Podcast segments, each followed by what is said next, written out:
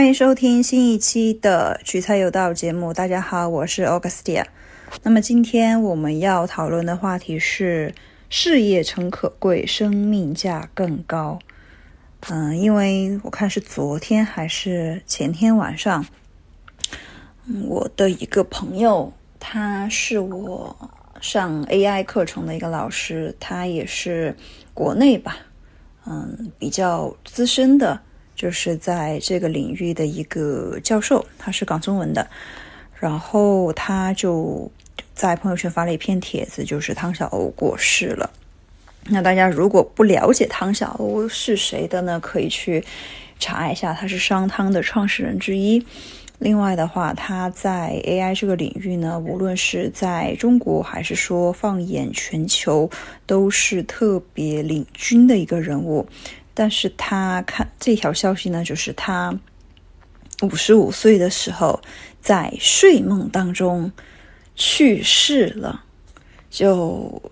怎么说呢？看到这个，其实还是很震惊的，因为他从就整体就是从照片上来看，你就知道他肯定是一个勤勤恳恳的啊，就是搞搞学术研究的，然后呢是搞技术的，然后商业这方面呢，就是他从整体看上去不是特别的，不是特别的圆滑油滑，就你从他的。整体的状态上来看，他真的就是一心一意去搞技术的、搞科技的，是这样的。但是呢，我会觉得说，唉，真的太累了。因为就无论是在国内国外，你作为一个这种风绝对超级风口上的技术的领军人物，那么其实你的压力，或者是别人对你的期待、外界对你的一个要求，都是。非常多的，而且压力也比较大，所以可能他自己特特别忙。估计这种我是知道，有之前也有人，他就是属于他事业做得非常好，非常累，然后呢，突然之间就去世了。你也查不出来他到底是什么病去世的，他也不是癌症，然后他也不是卒中卒中，他然后他也不是呃说有什么。呃，免疫类的疾病，就像上上周周海媚那件事情一样，但是呢，他就是突然就是在睡梦当中，嗯，去世了。其实，所以说，我觉得大家现在我认同一句话，就是人的精力是有限的，人的精力真的是有限的。比如说，你你可能会看见有些人少年白，对吧？有些小伙伴可能是那个头发少年白，可能十七八岁的时候。我记得很清楚，我当时刚上大一的时候，我们同学就有白头发，然后他可能当时以为是说，哎呀，高三太辛苦了，所以说，嗯，可能在大学稍微好一些，但是结果大学四年他的白头发并没有减少，然后反而他自己还有脱发的问题，这个真的是一个非常悲伤的事实，对于男生来说，当时，然后。但但是他确实是那种除了家族遗传之外，他家里人其实也是会有少年斑。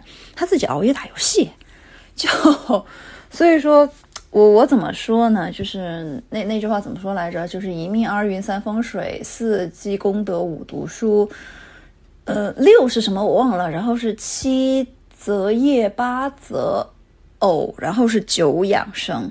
真的，如果大家想要。怎么说呢？让自己的命运活得稍微好一点。我觉得适度的休息，这个真的不是摆烂了。我觉得就是人是需要休息的，人又不是一个机器，说你必须要啊七天二十四小时的工作。尤其是 AI 来了，给大家来带来了很多的一个恐惧。其实不是，反而我觉得是 AI 来了，大家要学会如何利用这些工具，更加快速、更加聪明的去做事事情，而不是说想着。AI 来了，然后我会被取代，就这种，我觉得还是要把这个观念给转换过来，要不然的话，大家就会一直生活在恐惧当中，觉得知道吗？尤其是当时我看今年年就是跟 AI 刚出来，是 ChatGPT 刚出来的时候，牛剑都就牛津剑桥大学都。禁止学生用 ChatGPT，但是最最后发现并没有什么用，反而其实我觉得这种时候要去拥抱科技，就你不去自己找死，你就只能等死。这句话是我大学的时候一位老师对我说的，因为当时其实就谷歌翻译已经出来了，然后，嗯，那那是一位教英文的老师，他其实已经看，以岁数还是有资深的，还是那个岁数也比较大了，所以说他看事情还是看得比较透。他也经历了什么改革开放啊，什么打字机啊、大字报啊的那种，都都经历过。所以说，他对于这种东西的话还挺看淡的。但是他对他自己的要求就比较高，也不是说就是那种非常非常勤奋刻苦的那种类型。但是他是属于一定要掌握最新的科学技术还有信息报道，然后让自己永远处在一个实际冲浪的这样的一个状态。其实这个是好的。就你不断的去接受新的东西，有新的 fresh fresh new and I and new and fresh and new idea 来，那么那么的话，其实就对于你自己个人而言是一个很好的成长，真的是一个很好的成长。不是说我一定要啊勤奋刻苦，勤奋刻苦，我觉得是必然的。但是怎么说呢？就我我个人认为，我们还是要学会如何偷懒，或者是说如何把我们现在要做的东西，如何通过比如说更加自动化的方式去进行一个完成。这样的话，其实你自己都会很轻松，而不是一味的说啊，我完成了多少的量，然后花了多少的时间。嗯，这种吹嘘勤奋的过程的。嗯，怎么说呢？这个结时代应该是只看结果的吧？嗯，当然过程其实很重要的，因为如果没有那个过程，你也没有那结果。但是比起结果，过程其实不是值得炫耀的，或者是不应该展示给他人。因为如果展示给了他人，那么其实比起结果来的话，如果你是又有一个好的结果，那么大家就会说，你为什么不直接展示结果呢？因为大家的注意力现在时间都比较有限。第二就是，如果你的结果不好，那么大家就就会说啊，那你结果展示结过程有什么意义呢？对吧？或者是说，你当时在定这个目标的时候，为什么没有仔细的进行拆分，或者是把你的过程对接，就是直接对准目标，而是又耗了这么样一个过程，反而又没有得到结果呢？那大家都会就会这么说喽，对吧？呃，所以说，在这个时代，我个人认为是，首先要知道自己要什么。就除非真的像汤教授，或者是像乔布斯那样的，就台湾叫做贾伯斯，我觉得那个就是啊，他们的境界已经可以称之为神了。就比如说马斯克，他都怎么说？他的目标倒是很明确，就是我要去火星，就是这样。嗯，就比较具象的嘛。然后，但是我想，乔布斯和汤教授呢，我会个人觉得他他们的理想实在是太，挺其实是挺伟大的，然后也比较抽象吧。所以说，他们毕生都是在努力奋斗。当然，也包括我们敬爱的李克强总理，就他们的精神真的是我们值得敬佩。但嗯，我作为一个普通人来说，我个人认为更重要的还是要照顾好自己的一个身体。如果真的去进行一个奉献的话，我不希望大家，包括我自己，是属于那种用爱发电，或者是让自己就变成一盏蜡烛，那种一直烧到油尽灯枯为止。我觉得我不是这样的人，我我还是奉，就是说想建议大家多养生，嗯，多珍惜生命，因为。嗯，自己的生命嘛是自己的，但是呢，其实也是父母给的。大家都是有家庭、有家人陪伴的，呃，人。那么，如果说自自己真的为了自己的事业而去世，然后抛弃了整个家庭，其实也，嗯，怎么说呢？我我个人感觉啊，就是我碰见过的大佬，如果说是那种抛妻弃子。呃，或者是说他单身了，抛弃也不能说抛弃，反正就是不理他的原生家庭了。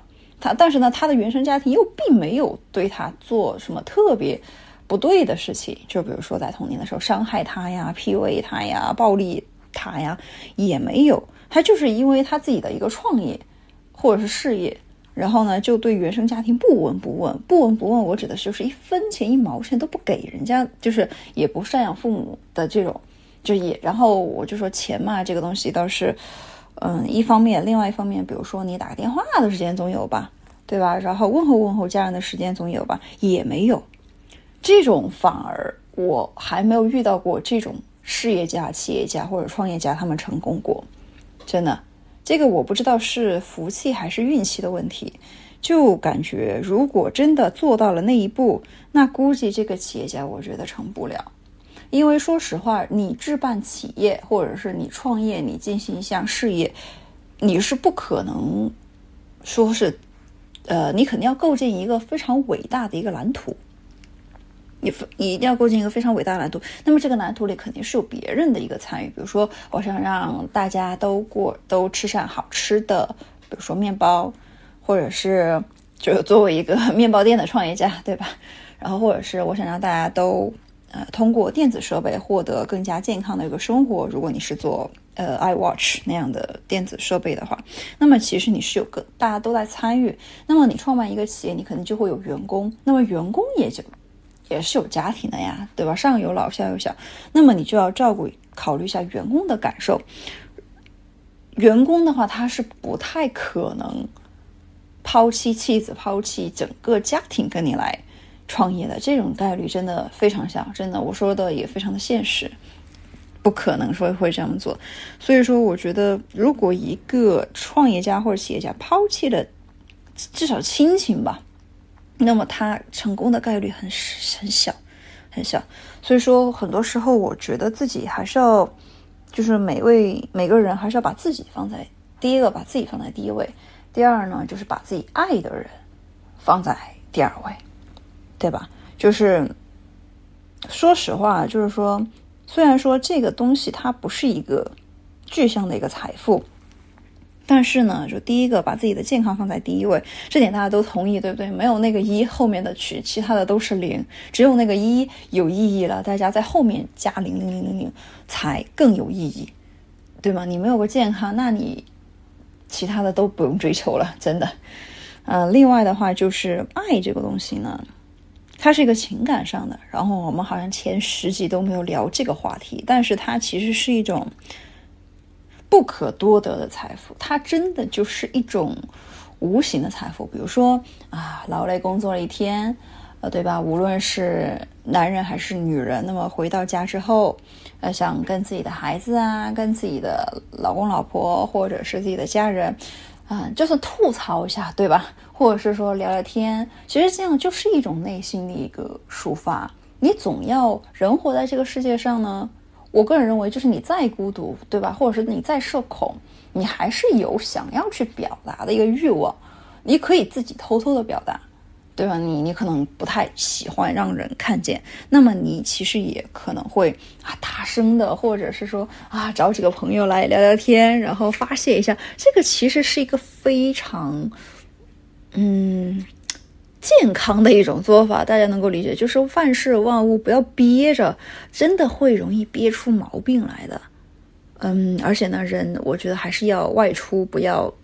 当宅男就是不要特别宅，比如说一个月不出门，这种我觉得是，嗯，我觉得还是要见见阳光，多出去走走路啊，看一看啊，晒晒太阳，这个真的还是很有必要的，调节调节心情。所以说我我个人觉得说事业真的就是那句话，就是应了标题这句话，事业诚可贵，但是生命价更高，没有生命，嗯。没有这个基本的，就是物质世界，对吧？我们还是处在一个物质世界当中，嗯，客观世界当中，没有这个生命和健康和身体的话，其他都是虚无的，其他全部都是虚无的。所以说，大家，我真的不反对，就是说，你如果是偶偶尔的躺平，或者是偶尔的摆烂，我都觉得这个不能算是躺平和摆烂，你就是想休息，对吧？你可能说啊。这个世界不允许我，我的工作不允许我休息，我的家人不允许我休息。我觉得是这样的，首先要把自己放在第一位。如果不把自己的健康、自己的感受、自己的心理状态放在第一位的话，你工作没有任何意义。因为比如说你工作，或者是你给你家人提供精神养料也好，或者是面包，就是那种金钱物质上的呃富足也好。其实都是你自己在对外输出能量。如果你自己是一个缺乏能量的人，那么你怎么去对外输出，对吧？你只有等到油尽灯枯的一天，或者是你想说啊，我就不输出了，我就斩断一切感情，我就当一匹孤狼，然后我就去创业。嗯，我想说，如果你处理不好家庭的关系的话，你能够保证你处理得好员工，你和员工之间的关系吗？这个就跟我记得当时有一个。商业导师吧，嗯，他就他就跟我说，如果一个女性她处理不好跟异性的关系，就比如说啊，我我可能就不想谈恋爱，或者是我觉得我就是牡丹，我处理不好亲密关系，好，so 我就去工作好了，我就反正工作也不用处理异性的关系嘛，我就在那儿努力的工作就好。然后那位导师就说不可能。不可能！如果真的当过女老板的，你一定知道，或者是你当过，就就算是一个基层女员工，你不可能不跟男同事交流，对吧？你还也还要要跟同性交流，所以说你处理你是处理情感这方面的一个能力和才能是必要的，而且还有就亲密关系，你如何跟他人建立一段健康的关系，如何跟他人保持边界感，如何。如果是遇到一个喜欢的人或者是讨厌的人，如何表达你的情绪，对吧？你可以以非常恰当的方式表达你的真实的一个情绪，这个是没有什么问题的，真的。所以说，请大家一定要重视这方面情感的一个关系的一个健康。我想之后可能会邀请我的一位朋友吧，他比我大。呃，她，然后这位女性呢也是非常的优秀，她是，嗯，数学系专业毕业的，就真的非人非常严谨。然后人家在广州天河区有房，然后在家里养了一个非常孝顺的儿子。嗯，有机会我请他过来给大家讲一下如何维持一段感情，如何保持一段健康的感情。这个真的，无论是身心方面啊，还是事业方面，其实都是很重要的。好吧，今天的节目就到这里，希望大家身体健康，开开心心，事业有成，阖家快乐。我们下期再见，拜拜。